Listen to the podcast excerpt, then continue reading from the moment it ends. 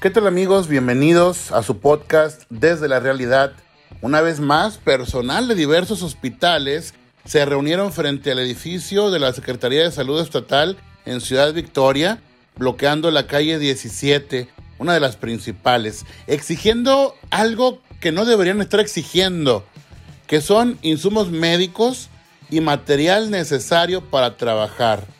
Aunado a esto, están reclamando pagos retrasados. Estos pagos, conocidos como retroactivos, que usted y yo sabemos, es cuando uno medio se repone en la quincena, ¿no? Bueno, pues esto se lo deben a por lo menos 30 trabajadores. También, a decir de uno de los manifestantes, Sergio Razo, enfermero en el Hospital Civil, expuso que ya no tienen pruebas PCR para COVID-19 ni ellos, ni en ningún hospital de Tamaulipas. ¿Esto qué significa? Bueno, que si un paciente llega al hospital con síntomas COVID, con justa razón, no le permitirán el acceso. Menciona este enfermero y especifica, no podemos comprometer el área, ni a los demás pacientes, ni al personal médico, si una persona no comprueba que es negativa. Con la pena, pero se le negará la atención.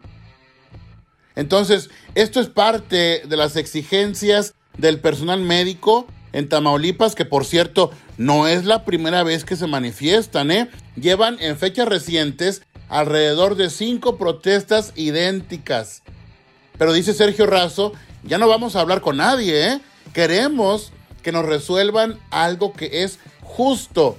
Dice que siempre entra una comitiva, se reúnen con algunas autoridades, les endulzan el oído y a la semana o dos semanas todo vuelve a su lastimosa realidad. Ahora, ¿qué va a pasar?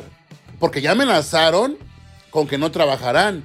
El personal médico, no solo en Ciudad Victoria, había también representantes del materno infantil en Reynosa, del civil en Nuevo Laredo, etcétera, señalaron que ya no trabajarán en condiciones que calificaron como precarias.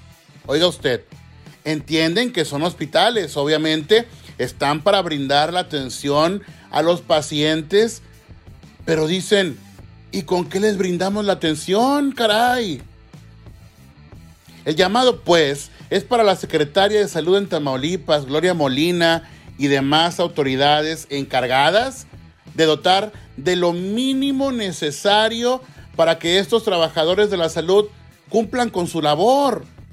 Necesitamos a estas personas en los hospitales, no bloqueando calles, no protestando.